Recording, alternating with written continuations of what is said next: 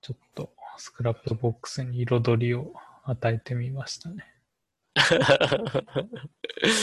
そうですね。なんか急にあの、一人アイコンが増えてて、はい。うん。うんなんつうんですか、これカーネラーくんつうんですかね。本当に公式がそうなのかわかんないんですけど、なんか最近、かぐる界隈で流行ってますよね。うん。流カーネ行ラーってますね。はい。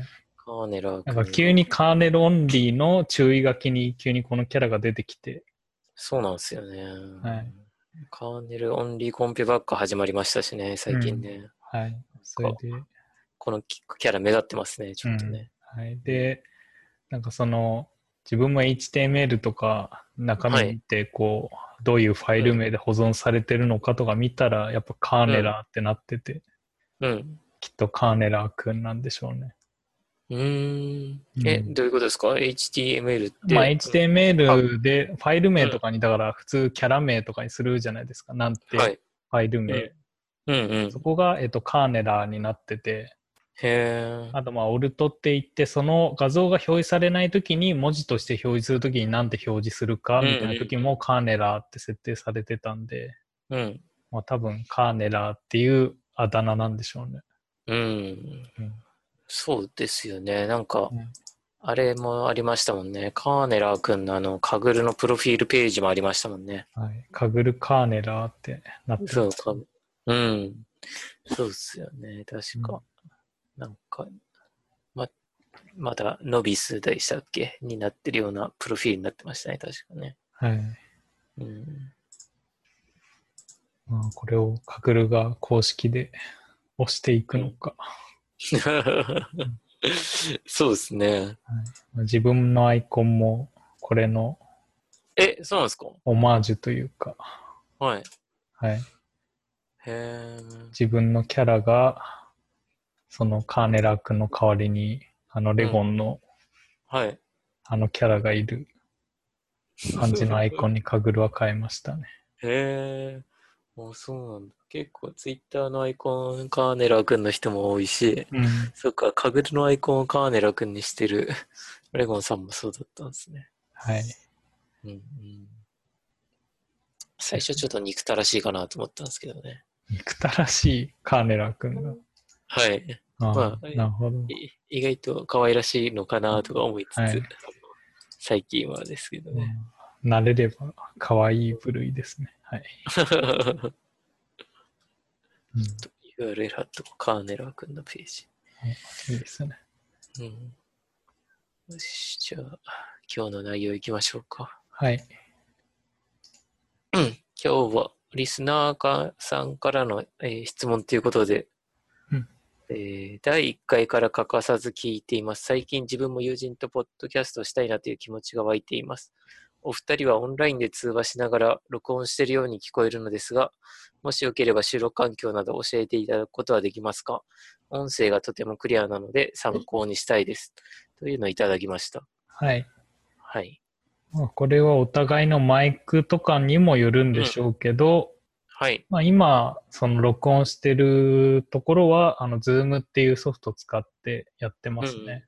まあ、自分が結構そこら辺で、あの、リモートワークをするっていうところで、はやっいぱ。オンラインミーティングツールはいろいろ試してるんですね。そういう Skype とか Google ハンドアウトとか。で、一はい番安定してるというか、うん。まあ、あの、二人だと、あの、無料で使えるんですよ、これが、Zoom って。はい。うん。けど、3、4人とかに増えてくると、40分ぐらいかな、制限が。はい。まあ、そこまでは無料で使えて、それ以上、ちゃんとこう連続して使いたいんだったら、あの、有料版というか、契約して金払えっていうやつで。うん。なんで、まあ、そこのお試し版として、まあ、二人で使えてるんですけど、それでもすごい、かなり優秀で、ある程度音量とかも揃えてくれるし、うん。そういうノイズみたいのもほとんどキャンセルしてくれて、プラス、あの、録音ボタン、録画ボタンみたいのもポチッと押しとけば、そのミーティングが終わった時に、そのダウンロードして、その結果をはあい。のファイルとして出してくれるみたいな仕組みにもなってまして、まあ、ここら辺がすごいやりやすいですね。うーん。まあ、一応今は予備であの自分のローカルでもその録音は一応してるんですけど、まあ、最終的にそういうノイズとか考えると全然 Zoom でそのダウンロードしてきたのが一番うん。いいですね、音質的にも。いやー、素晴らしいですね。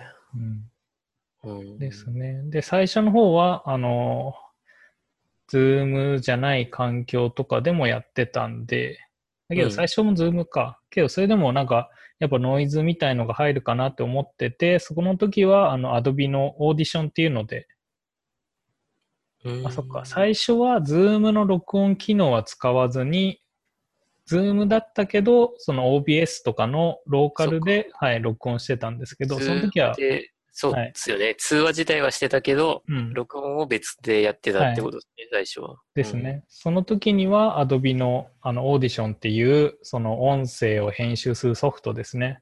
うん。うん。そこでも、こう、ノイズを減らしたりだとか、音量調整したりみたいのができるんで、うん。そこら辺で使ってましたね。うん。なんかもうちょっと本当にガチに音質とこ音質にこだわりたい人とかはあの別々はにい録音してるみたいですけどね。あだあ。から自分の方と相手の方で2つやっといて、それで最後に、まあ、どあのそのファイルを合わせて一緒に編集するみたいな。まあ、そうすると、まあ、同時に喋っちゃった時とかも別々のファイルなんで、あえてずらしたりだとか、うん。そういうのもできるみたいですけど、まあ、そこまで行くとちょっと編集がめんどくさいんで、今は、ズームにそ任うでせちゃすってますねね。。かなりそれをやると編集は大変そうですもんね。はい。うん。で、今公開している環境が、その GitHub Pages っていうところで、はい。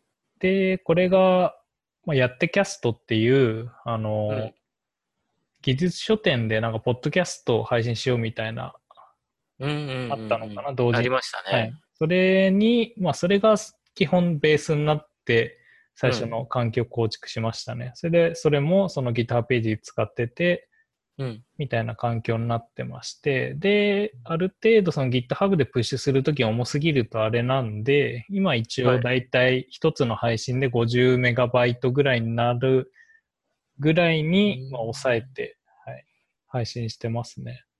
へえ、そっか、1時間ちょいとか話しても、はい。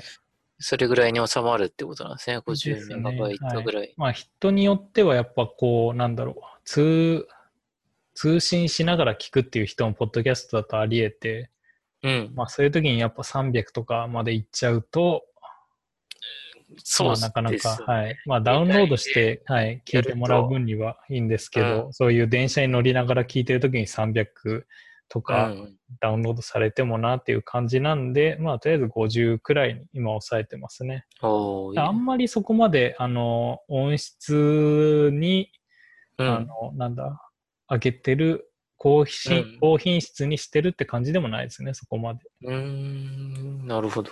はい。まあなんか使えるものを最低限使ってやってるくらいですね。はい。うーん。で、えっ、と、他にも、あれですね、あの、ディスコードとかも試したんですけど、うんデ。ィスコードも一応ノイズキャンセリングとかもありますけど、それよりはズームの方が全然良かったですね。うん。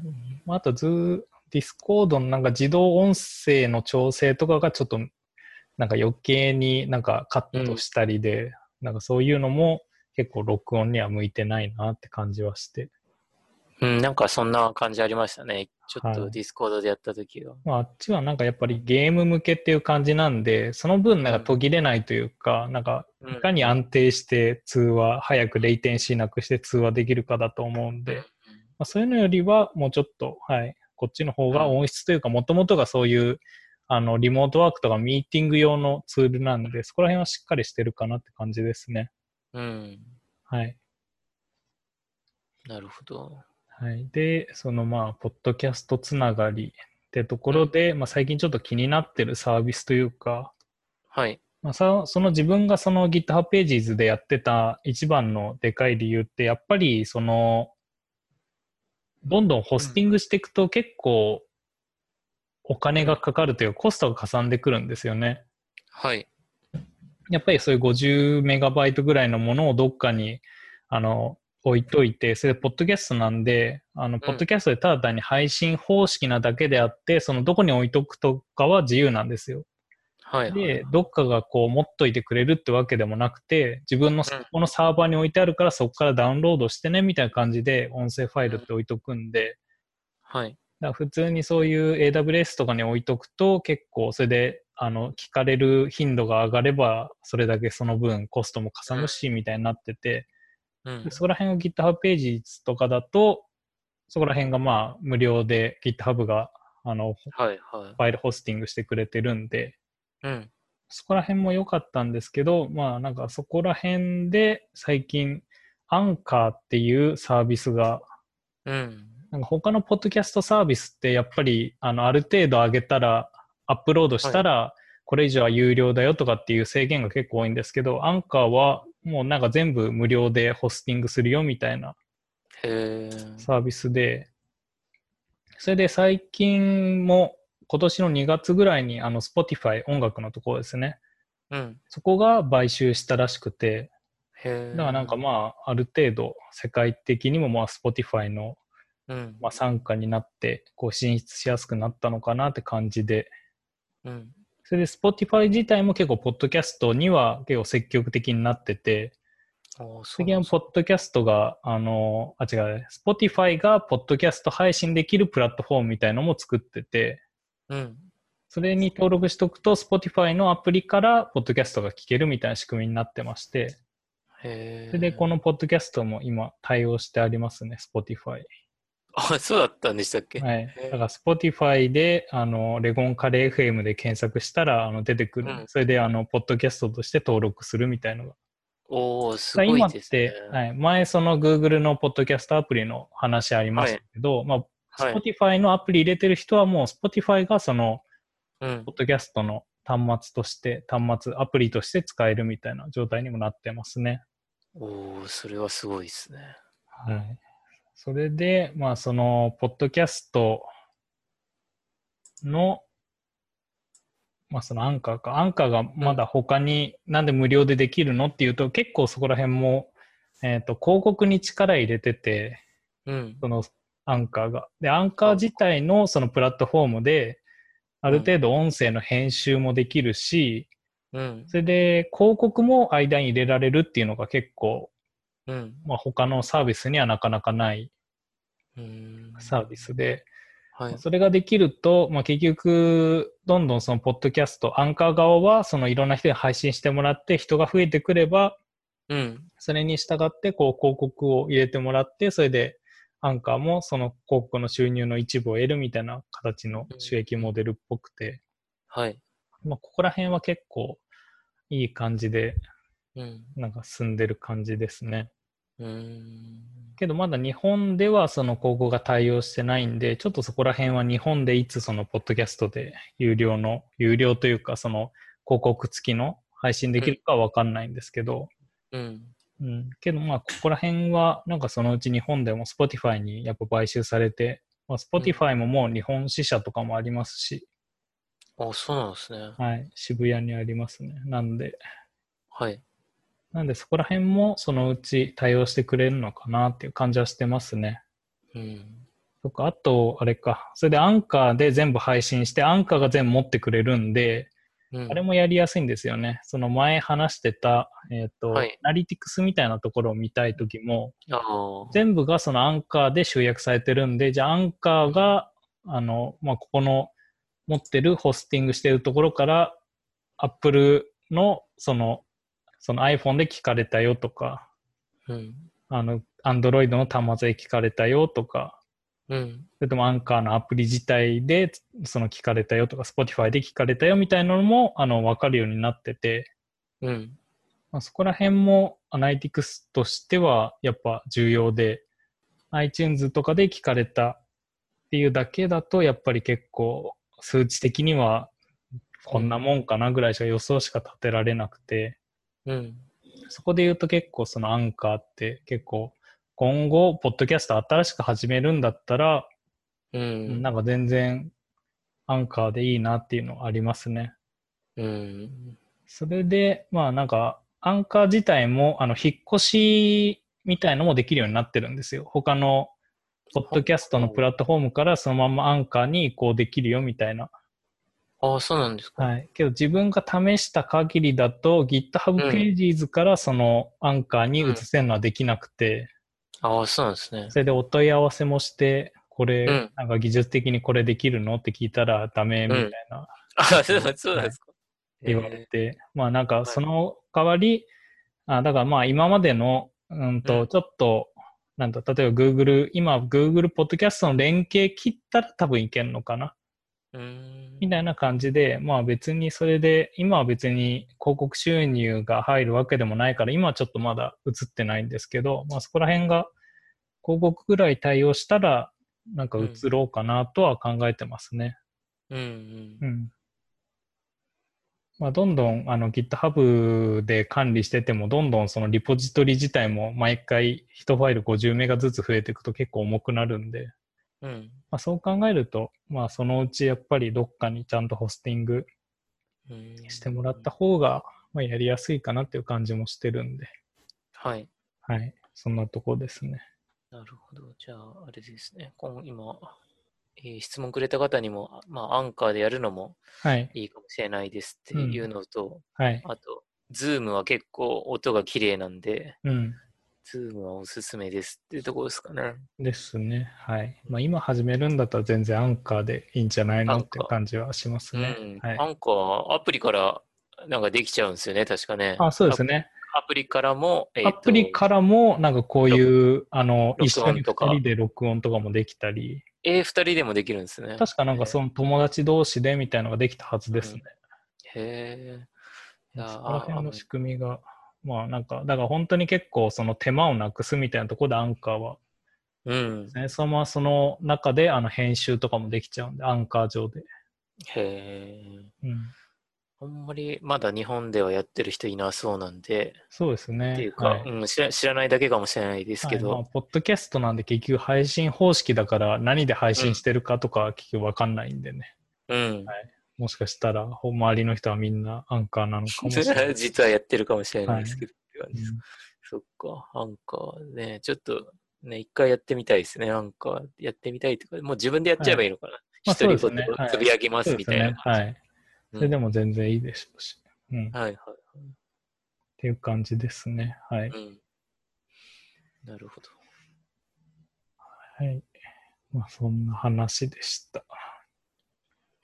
はい。うん。で、次は、次がこれですね。動画。動画撮った。動画ああ、表示ここら辺はまあ、表パパ示やって大丈ッ夫ですかと。えっと、まあ、多分流れ出しますね。はい。流れ出しちゃうとまずいですね。これはい。音があるとまずいですね。はい。えっと、まあ、これは、ちょっと最近、その他のもう一つやってる、まあ、機械学習系の YouTube のチャンネルでまた動画作って、今回ははもうちょっと、今、まあ、VTuber みたいなのが流行り出してて、うん。けど、やっぱりこう、本当に全部が AI で済む YouTuber ってまだいないよね、みたいな。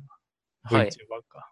で、出会って、そこら辺をもう YouTube ライブのコメントをこう自然言語処理で処理して、なんか最終的にはそれでもうなんかそういう本当に反応してくれて、言葉返してくれたり、こう動いたりみたいなのを作っていけたらいいねってことで、なんかちょっと企画にして進めてる感じで、今はその YouTube ライブのコメントを取得して、とりあえうずんまだ英語だけなんですけど、まあネガポジ、はいネガティブかポジティブかのうん。そのコメントを判定して、それで色が変化するみたいなところまではできて、へーまあけどやっぱりなかなかその日本語でいいそういう学習データみたいのはなくて、そこら辺が今ちょっと困ってるところですほうね。それでもうちょっと、今はただ単に色が変わるだけですけど、例えばキャラの動きが出たり、表情を変えたりとか、うん。そこら辺をまあ今後進めていこうかなっていうので、うーん。はい、それで自分たちはそれを iTuber っていうふうに名付けて iTuber。へえ。ですね、すごいですね、これ VTuber を作ろうとしてます。へえ。そっかね。ゆくゆくはもしかしたらもう会話までできちゃうかもしそうれでない。すね。まあ実際今もある程度 Siri みたいなのはできてるんで、多分技術的には可能なんでしょうけど、はい。うんうん。まあ、そこら辺を自分たちで、そういうなんか、その自然言語処理のところから進めてやっていこうっていうところですね。へえ。あの、 YouTube の生配信というか、あの、コメントの取得って簡単にできるんですかえっ、と、まあ、その、ある程度、ウェブエンジニアだったら、簡単なように、あの、そういうへ API は用意されてて。あ、もう API は用意されてるんですかそうですね。あ YouTube とか、あそこもはいできま、Discord、Discord じゃない、Twitch か、とかは、もうはい結構、あの、簡単に取得できますね。あ、そうなんですね。 Twitch は確かリアルタイムでできたのかなっていう気がするんですけど、YouTube はそこが、あの、まあ、リアルタイムでっていうのが難しくて、うん。あのーなんだろう。そういうリアルタイムでやるときって、普通、その YouTube 側からコメントあったよ、コメントあったよって送ってほしいんですけど、うんそうい。うのを Web プッシュとかいう仕組みがあるんですけど、そういうのは YouTube には対応してなくて、うんなんで今 YouTube ライブでそのコメント取得しようとしたら、こう3秒ごとに、例えばこう YouTube ライブを叩きに行って、はい、ではい。新しいコメントあったらそれを拾うみたいなことしかできなくて、うん。まあそれで大丈夫であれば、あの、できるようになってますね、仕組み的うに。ん。あ、そうなんですね。はい。へえ。だからあの自分もあのこれとは別ですけど、あのうん棒読みちゃんってあるじゃないですか。はまい、はい。あ、はいあれ。のなんか YouTube ライブ版とかも作ったりしましたね。あウー、そェっブアかプ。リで。はい。もうそそうのままいう取れる見たの。もじゃあできるんですね、やろうと思えば。はい。取ってきて読ませればいいんですね。そうですねはいいいと。うん、なるほど。ですね。うん。すすごいですね。かんそういう完全立自立自立式っていうんですね、そういうこと。まあ、ただ単になんかそう、だから今まであんま前例がないというか、うん、あのやってる人たちがいないんで、まあそう名付けて、うん、うん。っていう感じで進めていこうかなで、まあちょっとまだまだやっぱりそういう技術的なところもあるんで、なかなかすぐ毎週のように更新はできていけないと思うんですけど、まあぼちぼち。うん。それで話まとまったら、あのそういう技術書店とかでまあ本売れたらいいねみたいな感じで。考えてますねやりはいやりたい人いるでしょうね、なんうかんね。。はい。まあ、うんそこら辺も結構人工知能というか、うん、うん。まあ、結構自然言語処理だったらやっぱそこら辺も結構うん、気になる人はいると思うんでね。うん、うん。はい。けどやっぱりそういうかぐるだけだと、やっぱ日本語のそういう自然言語処理とかもあんまないんで、うんうん。まあなんか気になってた人とかはちょっと、まあ、見てもらえると嬉しいかなぐらいです。うん、はい。そうですね。今後、今後期待してますね。はい。うん、で、先に、あ、次の話題で、次、はい、はい。はい。先にオフ会の話した方がいいですかね。おーオフ会の話しましょうか。はい。時時系列的にもそうですね、オフ会。まあそうですね。オフ会があって、はい。うん。で、オフ会をちょうど、はい。先自週分が、先週ですね、先週はい金曜日、レオンさん来た時にオフ会やりましたね。はい。まあ、なかなか楽しい回でしたね。はい。リスナー3人で。はい。はい、コピーペーストさんが来てくれて、はい。 3人で、うん。うん、そうですね、結構、まあ、もポッドキャストをどうしていけばいいかと か、あとはその日のあそうっですた、はい。まあ、ペットコンペの話が結とり構あえメインでしうたさね。い最初はずっとペットコンペの話を、うん。件目は割と長かったですよね。はい。うん、でですね途中、途中から、うん。なんか、ポッドキャストの話とかはい。を、ね、う1ん。件目の途中とか、2件目は割とポッドキャストの話もしてた気がするんですけど、はい。うんそうですね。いや、いいですね。なんかこう、ああいうかぐるを語れる、うん。こう、ああ、はい。あんまこっちだとやっぱり、なかなかその機会ないですね。うん。勉強会やっても、やっぱうり、んまだそこまで、こっちでそういうなんか上位までい行ってますっていう人もなかなかいないんで、う。うんん。そうなでるすよとねやっぱり東京とかはなんかいいですね。そういう人たちがこう集まりやすくて。うん。かぐる真剣に取り組んだ人とか、うん、はい。ああ私は前回の場合は特にチームメイトだったんで、うん、はい。ペットコンペのチーム戦で、はい。こんなこと考えながら、うん、あの時こうでしたよね、みたいな話もしたりとか、うん。うん、本当、ああれですね、オフ会という意味でも良かったし、カグルのあのチームメイトとのオフ会という意味でもすごい良かったですね、あの日は。はい。うんうん。いいですね。まあなんか、機会があればそんな感じでどんどんうん自分が東京行くタイミングでもやっていきたいですね。そうですね。レゴンさんはが東京来るたびに、ね、あの、リスナーの方で来たいっていう言ってくれた方、都合が合わなかった。合わなくて来れなかったけど、うん来たいって言ってくれた方何人かいたんで、はいまあ、ちょうどあの時も金曜日でね、まあうんそういう、それで3月の終わりの方だったんで、そうですね、なんか送別会がみたいはいなとか話がね、多ありかまっしたたね。みたいで、はい。うんまあ、次はもうちょっと余裕のある日程でやりたいですね。はい。うん、そうですね、早めにアナウンスして、うんね、来てもらって、リスナーの方とも、そうですね、またやりたいですね。はい。うん。もうちょっとオフ会については掘り下げますか。オフまあ会結は構、ディープというか、はい。そうですまあはね。なんかまあ、そういう話題も多かったんで、まあ、別にポッドキャストでうん。どこまで話すかっていうのもあります けど。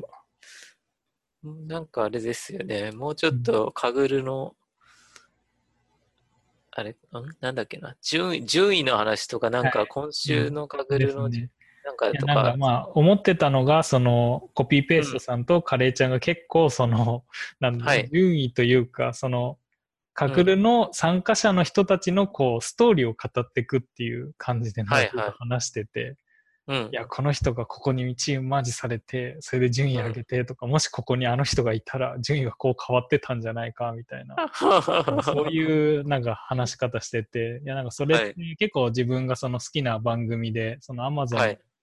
あの、これもリビルドで紹介されたのかなあの、クリームシチューの有田がこう、プロレスについて語る、有田あと週ー刊プロレスとっていう番組があるんですけど、それもこはう、い有田がこう、ひたすらこう、プロレスについて面白い、なんで自分が面白いと感じるのかをなんかひたすら語るというか、はい。それでゲストはそういう、あの、プロレス知ってる人もいるし、知らない人にも対してもこう、毎回、そういうプロレスの、こう知識というかストーリー、なんか歴史を語っていくんですよね。うん。いや、なんかそれが結構その二人の会話もそういう風に聞こえて、いやなんかそれ自体も結構なんかコンテンツになるのかなっていう感じはしなまるしたほね。ど。はい。そっかうん。ペットコンペとかもそうですしね。今だったはらいサンタンデールコンペとかもうね。ん、はい。誰誰々々がが、こういう人今がチーム組んで、うんドリームチームだとかいうような、はいですね。で最後ここが競ってるみたいな。うん。しかもそれがこう、ツイッター上で結構見える形でできてるから面白いですよね。うん。なんだろう、他のも多分、だからそういう競技プログラミングが本当に時間短すぎて、そういう交流とかもないじゃないですか。順位上がったぜ、イエーイみたいな感じよりも、もう終わって、はい、こういう順位でうんきたで、なるんですけそどうですね。なんかどっちかというと、カグルとか、やっぱ長期戦のなんで、こう、ないうんなんか、イエーイどうだみたいな感じの、こう、やりとりとかも、それがなんか、ツイッター上で終えるっていうのが、まあ面白さのまた一つですね。うんそういう、なんか上位の人たちのその接戦を見るというか、はい。なるほだかどら。そういうなんかオリンピックというか、うん。なんかこう、競技、本当に競技してるのをなんか眺めてるって感じにも、なんか面白さってあんのかなっていう気はしましたね、少し。あいやまあそこら辺の順位変動とかも、このポッドキャストでまあ、やってってもいいんですけど、まあそうなると、後で聞いた時に、まあただ単になんか、その時の話題にはなりそうでね。あ。そうですね。ちょっとコンテンツは難しいのか、もしくはそういう本当になんか、今週はこう動きがありましたね、みたいな感じで盛り上げていってもいいのか。はい。そうですね。うん、確かに。まあ、は確いか。まあ、個人の方を紹介とかになるんで、あんまりそこまでやってもっていうのもありますけどね。はい。にうんうん。そそうですね。結構、あれですね。こういう個性のあるキャラ、キャラっていうか、はいあの、人がいますとかはい。っていうのを紹介するだけでも面白いかもしれないですね。うんで、そそうなんのですよ人ねはは今いこうですとかってね。いやなんか、ほんで、カグルを始めた人が、うん。なんか入りやすさってそういうところにもあるのかなっていう気もしますね。まあこういう人が、まあ、なんかそういうツイッターでこういう人を追っていけば、なんかそういう面白いとか、うん。うん。こういう人が強くて、普段こういうコンペでは、なんかこういう人たちが上位いてとか、うん。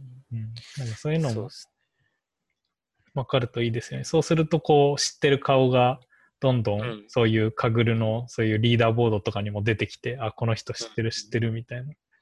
そうですね。なんか孤独にカグルやるよりはそれの方がなんか面白い感じもしそうまですけすどよねね。。知ってる人がいたりとか、もう楽しいですね。はい。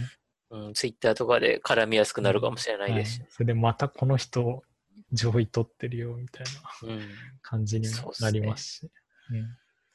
確かに。なんか、これの、ポッドキャストとかに出てくれた人とかだったらまた結構ね、いじりやすかったりするんですけどうね。んはい。まあさすがにまだちょっと、うん。難しいかなっていう気はしてますけどね。はい。確かに。うん。そうですね。なんか、ちょっとね、考えてやっていきたいですね。うんなそうんでかす。ね。まあコンテンツは。はい。うん。で、はい、まあそれでそのオフ会だったんですけど、まあ、なんでその東京行ったかっていうのでちょうどその次の日にあったあのチェイナーミートアップの09っていうのに、まあ、ちょうど参加しようかなって思ってて、はいはいは。はいい、それでまあ東京行ったんですけどうん。でまあなんかざっと参加レポート的なのは今書いてみたんですけど、はい。うん、なんか参加してみてまず最初に思ったのがうん。なんか雰囲気的に、いや自は分いもともとウェブエンジニアで、そういう、あのー、技術系のテックイベントとかも行くんですけど、うん。なんかそれと学会のなんか中間ぐらいななんかイメーへジえ。が少しありましたね。勉強会の中では割とじゃああれなんですね。はい。特殊な感じいや学別にそのなん会か時空気がガチガチっていうわけではなく、うん。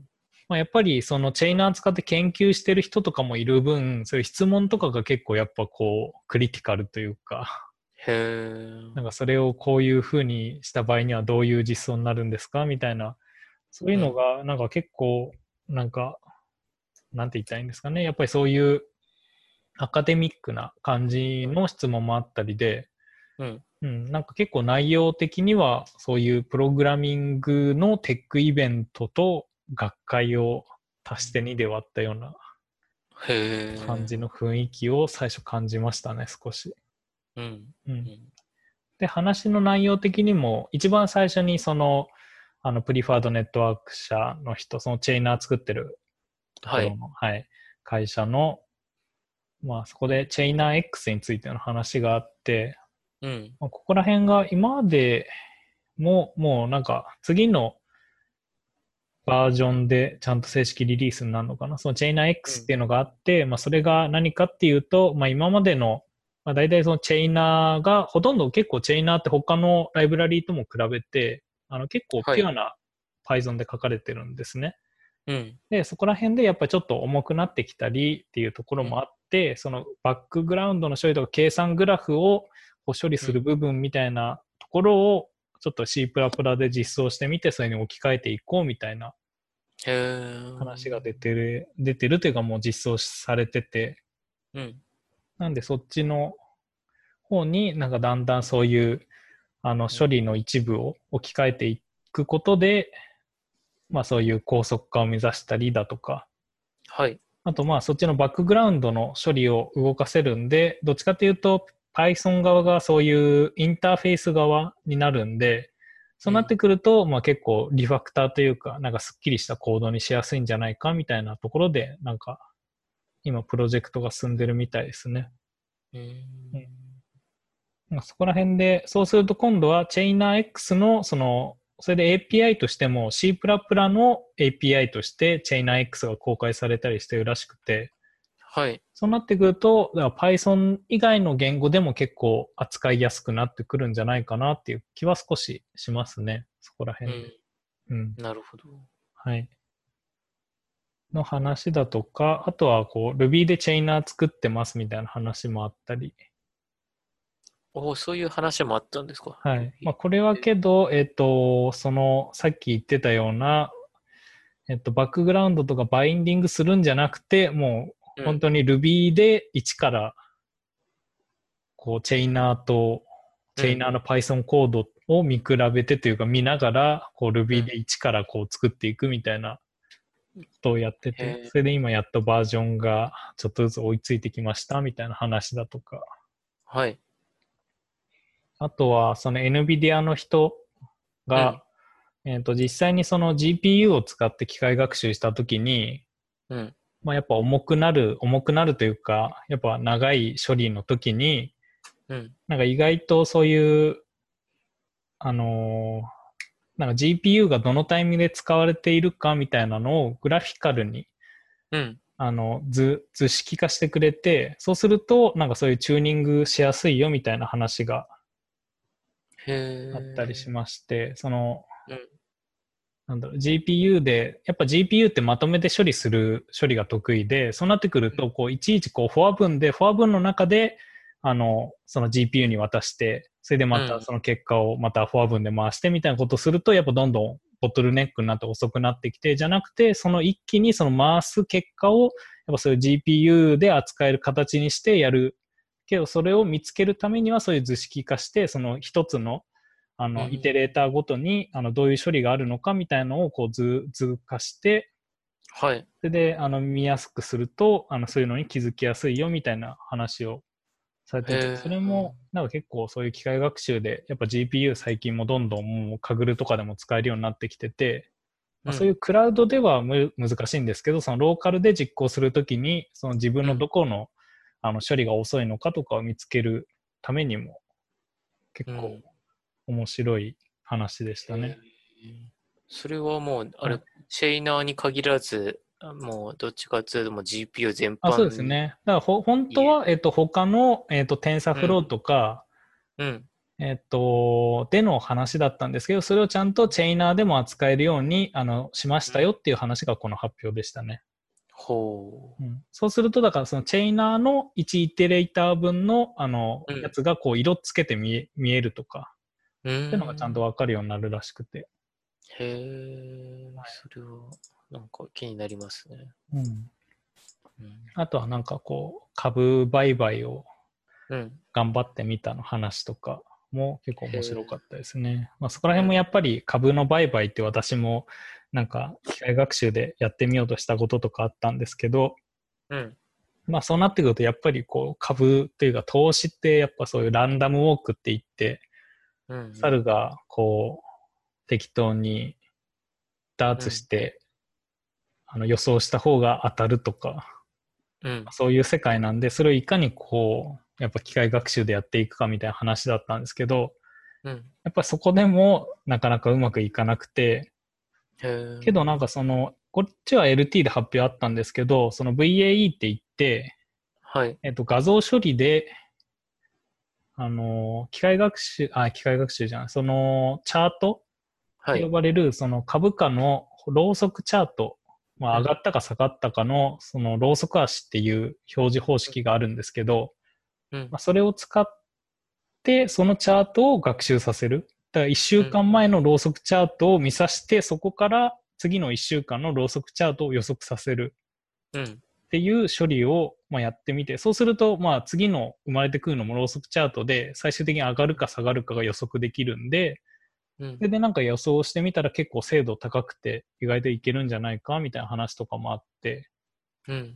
うん、なんか最近その機械学習というかそういう投資とかそういうあの意外とそういうチャート予測時系列予測でもそこら辺の画像を使って予測するっていうのが少し流行りみたいですねそこら辺もへ。え。なんか他の論文でもなんかそういうの話し合ってうん。ちょっと気になってますね。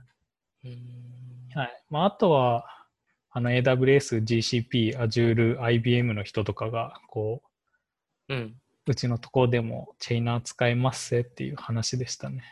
ほう。はい。まあ、けど、ここら辺はやっぱり結構、その最近私もその、いろんな環境を触ってみてうん。っていうのをやったんですけど、まあ結構なかなかサービスごとに違いってやっぱ出しにくくて、うん。まあ、やっぱどこの、あのーサービスでも Jupyter ノートブックは動かせるし、みたいな。っうん。うん。てなってくると、まあ、何が強いのかなっていうのは、まあ、一つ、AWS は、これ、オム、オム、なんて読むのか、オムニ X みたいな感じの風に読んでたかな。けど、へえ。オン NX。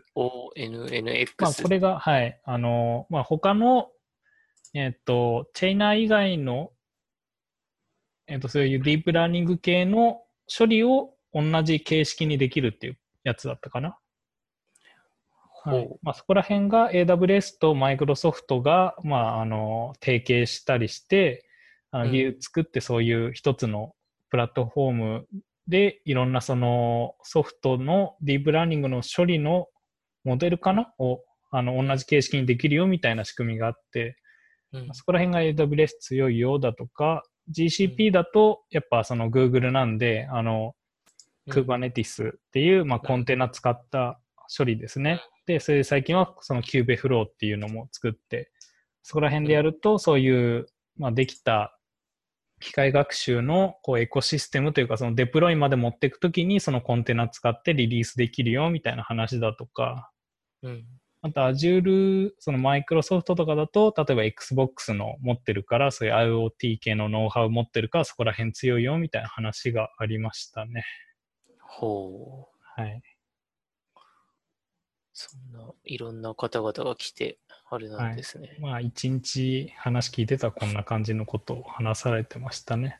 ほう。はい、で、自分もちょっと最後の飲み会のところで LT 枠っていうのがあったんで発表してて、はいはいそれでちょうど、その、前回かなあの、そのジリアで、あの、PyCallJL っていう Python のコード呼べるはい。あのライブラリー紹介したと思うんですけど、うん。それでせっかくなんで、その、あチェイナー、なんていうかな、チェイナーをそのジュリアで動かしてみましたと。はいはいははい。で、なんか1週間前ぐらいにこう慌てて対応したんですけど、まあ、結構ちゃんと動いてくれてよかったですね。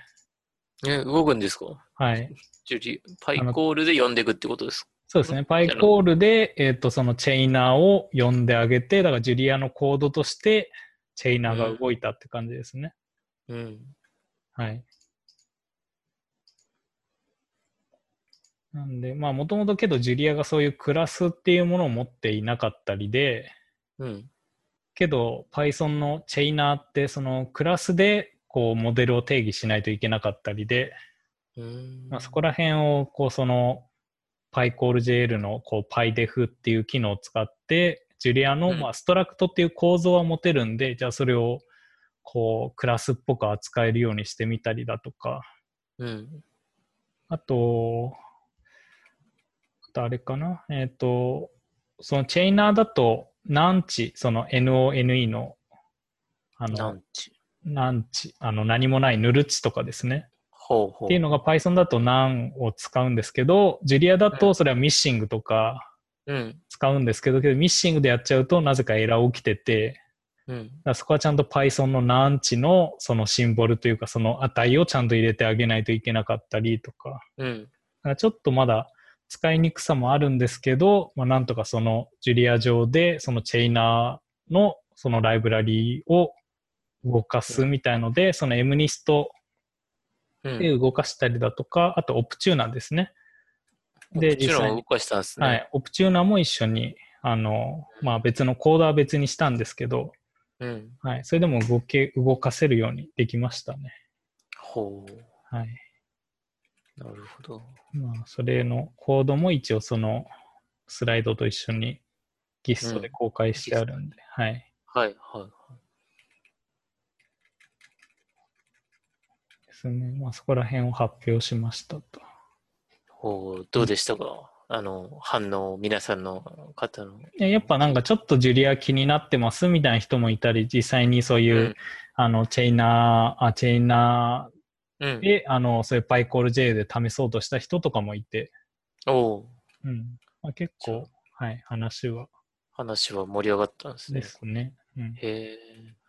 あれ、カグルのはどっい。かってチェイナーって動くんでしたっけ、えっと、チェイナーは動きますね。はい、含まれてますね。チェイナー、あ、そうなんですね。じゃあ、はい。そっか、じゃあ、これも、あれか、うんジュリアで書いてアップロード、けアど、ップロジーュドしリアが動かないんジで。ュリア自体が動かないんでってことですそうね。なんはい。あー残念ながら。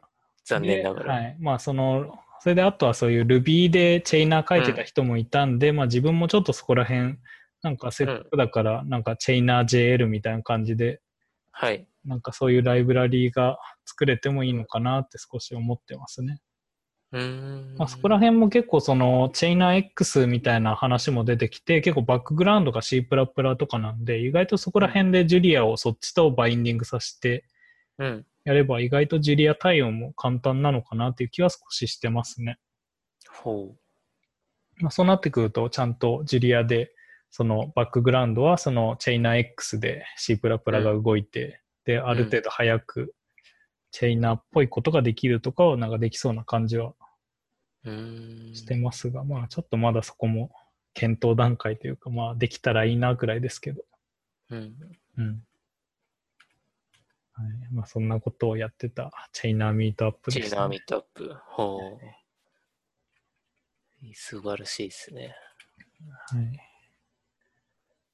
ですね。まあそんな話でした。はい。かなりあれでしたっけ参加人数も多いんでしたっけチェイナーミットアップって。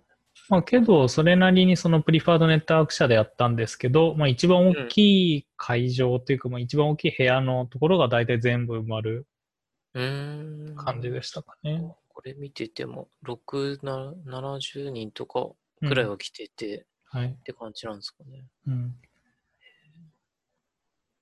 はいまあ、なかなか結構自分的にはいろいろ刺さることもあって、うん。もうちょっとそのチェイナーをなんかいろいろやっていきたいなって感じはしてますね、今。ほう、いいですね。はい。うん。かぐるもじゃあ、もしやることがあったら、チェイナーでもうん。やるってのもいいかもです。ですね。はい。まあ、後で話しますけど、一応今週のカグルは自分はちょっとチェイナー頑張ってますね、今。ああ、そうなんですね。はい。へえ。なるほど。はい。まあ、それに向けて、とりあえず今週のチップスからいきま今す。週の、おう今週のチップスは、なんか前も話したかも、もしかしたら話したかもしれないんですけど、うん。あのー何でしたっけ、カグルのディスカッションを、はいあのーまあ、メールで受け取る方法ということで、うん。えーっと、やりたいと思います。で、うんえーっと、なんかディスカッション、なんかいちいち見るのも結構めんどくさいので、うんあの、カブルのページのあのディスカッションのページからですね、うんあの自分の参加しているコンペのそのディスカッションのページに行って、あの、フォローみたいなのがあるので、はい。それでフォローで、フォローフォーラムっていうのと、フォローフォーラムオールトピックスって2つがあって、はい。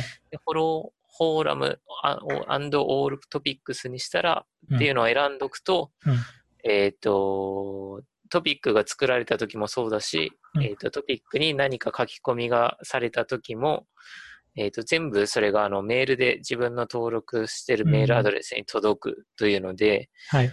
えっと本気で、えっとカグルのコンペに、まあ、一応さ一応というか参加している場合は、えっとこれのいいところとしてあの削除さあのなんか書き込みされて、うんたまに削除されてるコメントがあるんですけど、はいあれでー、たにまになんか結構いいことが書いてある時があったりして、うんはい。なんか上位の1位、1位、2位、3位の人ぐらいはなんかディスカッションとかなんか追っときたい気も、モチベーションの時とかもあって、うん。その時になんか、あのー削除されてたらモヤモヤするので、そうですね。はい。はい。。その時に、なあるのーもう Gmail とかに全部、あのー受け取るようにして、はい。はい。それもひ人の名前っていうかアカウント名で検索しちゃうとか、うんもしくは、あの、バリえデえーションについて知りたいときは、バリデーションで検索しちゃうとかすれば、はい。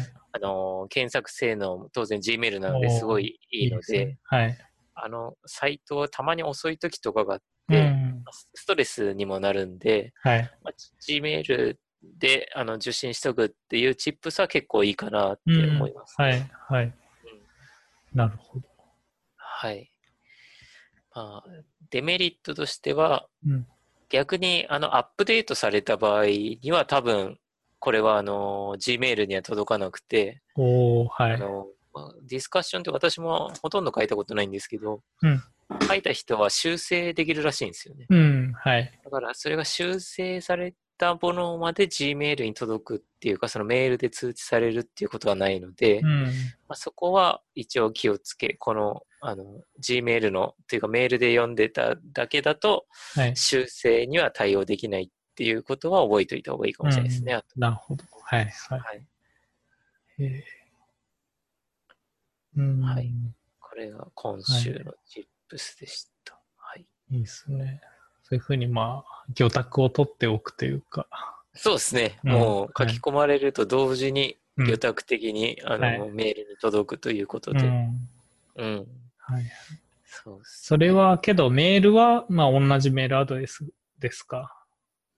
そうですね。うん。えそこってなんか分けられるんでしたっけあのー届く宛先が同じになっちゃうかってことですよね。あ、そうですね。なんか。それが、はいはい。自だか分で変らえられ全部たりの、全部のコンペのやつが、うん。あー、同じとこに来て、多分変えられないと思うんですよね。どうななんのかかな変えられるんだったら、なんか Google だと、あのメールアドレスにプラスなんとかってつけたら、うんうんうん。こうそれでも同じメールアドレスとメールアドレスとして扱えるんで、じゃあそういうふうにプラスカグルのメールアドレス宛てに来たときには、そのカグルのラベルつけとくとか、はいはいはい。そういうのもできたりすると、結構その Gmail の検索もまたなんかフィルターかけたりしてやりやすいかなって思ったんですが、まあそこまで 多分やってはくれないでしょうね。それが多分ないので、私はあのー頭になんか鍵括弧で、うんえっ、と、鍵括弧サンタンデールとか、はい。そういうふうにあのー頭に全部、うん。あのーなんか何文字かつくんですよね。うん。はそい。れそれであのラベルをつけるようにしてまあーすなねる。ほど。はいはいラはベい。ルつけても、あのーこえーインボックスも全部スキップするぐらいにしてます。うん、ああ、なるほど。うんそれで後で見たいときに。そうですね、後で見たいときに、はい、そのえーラベルだけ検索しちゃえばはい。いい感じですね。えーうんなるほど。はい。うん。で、えー今週の次がカグルということで、まあ、はもう、レゴンさんとは先週も話したので、うんあれなんですけど、はい一応2週間ぶりのこのポッドキャストということで、うんまあ、前先週の金曜日の時に、あの、ペットコンペを、あの、パブリック6位で終えたんですけど、おーはいうん。そのそうですね、まだその最終結果が全然発表されてなくて、うん。もう1週間経ったんですけど、まだ、えーっと、ということで、で、サイト上ではあの、い今日の時点で、まあ、13 days to go ということで、うん。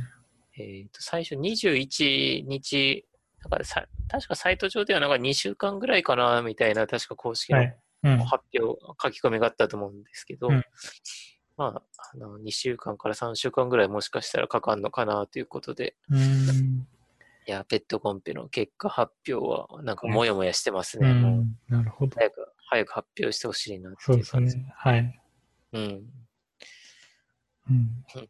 それで、カレーちゃん的には、今の段階だと、なんだ、銅メダルでも、あれですか、マスターに上がる。と、マスターに銀メダル以上でマスターなんですよはねい。銀なので、2000チームなので、まあ、100位くらいに入れば銀なので、おーまあ、本当にまあ、いけるんじゃない。エラーとか起きないと。はいはいうんシェイクアップとかが、シェイクダウンが起きない限りは、ううんん、まあ、ぎ銀マはスター確保しつつ、はいはいうん金を取って、ぜひマスターになりましたって言いたいところなんですけど、うんいいですね。うんそそうでれすでね気になって、あ、違う、マスターになって、技術書店に迎える感じですかね。ああ、はいそうですね。なんか技術書店まで結果出なそうですね。わあ、そうね。 はい。なんで、もうんう、そこをちょっと諦めて、技術書店。ううんん、。まなるあ、ほど。そうですね。はい。あ、それで今は技術書店に向けてとかで、そうですね。今ちょうどうん技術書店に向けて書いてて、はい。はい、もう、うん。内容を第1番から第2番の時よりは結構第2番から第3番の方が変えて、うん。もう、あのーいらないと思われるようなところを、あの、うんなんかランダムフォレストでとか書いて、はい最初は書いて、最初というかうん第2番までは書いてたんですけど、はい。もうあんまり使わないかなと思って、おうはい。もう最初から、あの、ライト GBM でのうんタイタニックにして、はい。うん。で、今そこぐらい書いて、あとパラメータチューニングで、うんあの、まあ、オプチュナーとか使ったら便利だったので、はいそういうこととか書いて、まあ、ちょっと更新をかけてる感じですね。うんうんうんうんはい。なるほど。うん。いや、なんかカレーちゃんがそっちのうん。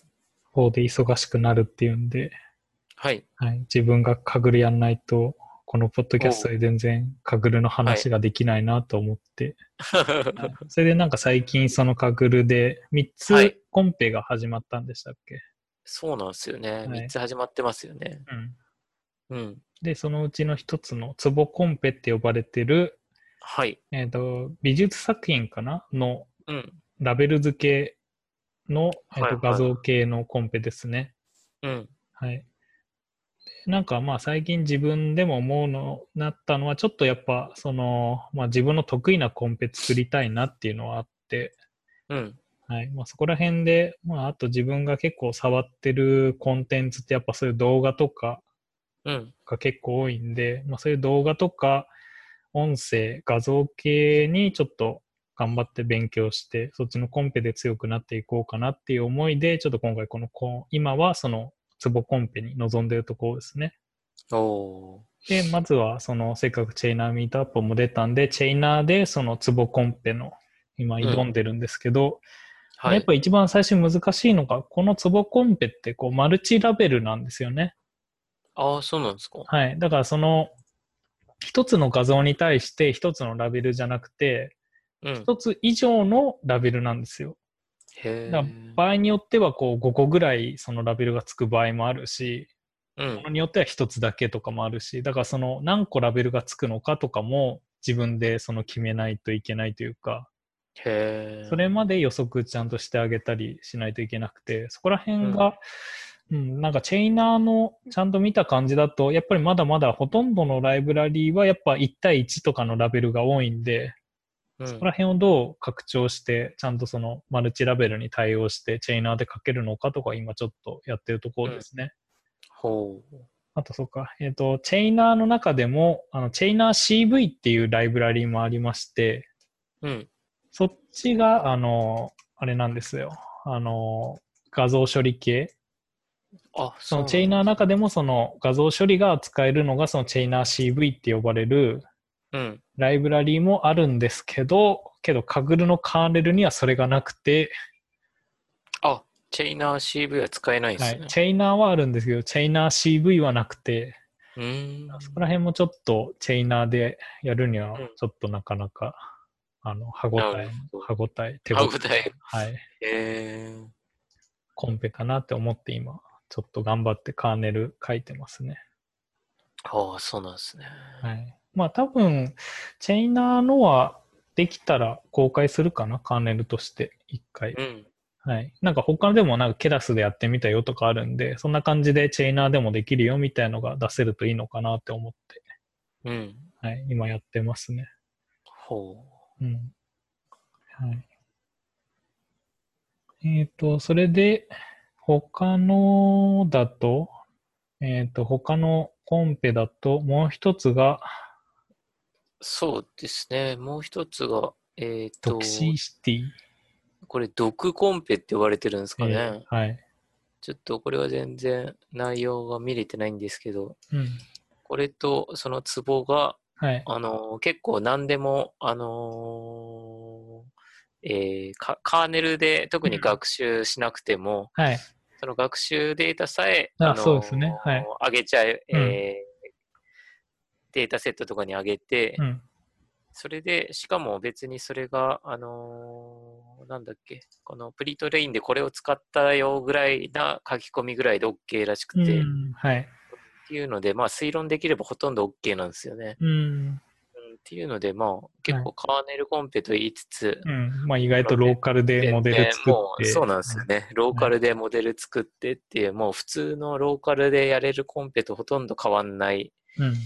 ぐらい、まあ、だたなだって多分そういう、なんだろう、セカンドステージというか、うん、そういうのをや,、そうっすねやりたいんですかね。うん。そうですね、セカンドステージとなんのか、かなはいあとうんホストへのコードの提出とかはもあうあ、はい。、結構楽といううんか、はい。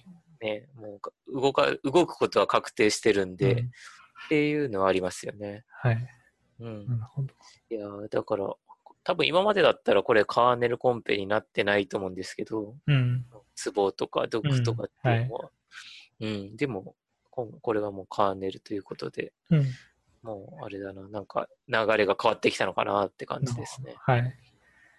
うんそれと、あとはフリーサウンドオーディオタギング。そうですね、フこリっーちさはん音声ですね。これ音声ですもんね。なんで自分もちょっとこの、これも、まあこれが今日発表でしたっけフリー。そうですね、今日だか、はい昨日だか、そんな感じですもんね。もしかししたらこっちもちょっとやってみようかなって感じですね。うんほうそこら辺興味あるというか、うん、うんやっていきたいなって思ってるんで、おーいいですね。はい。そうですね。まあだから多分そういう画像とか音系になるんで、まあ基本やっぱディープラーニング系になるのかなっていう気はしてますけど。はい。おー結構ディープラーニング系をやっていこうかなって感じなんですね。レモでンさんす。ね。はい。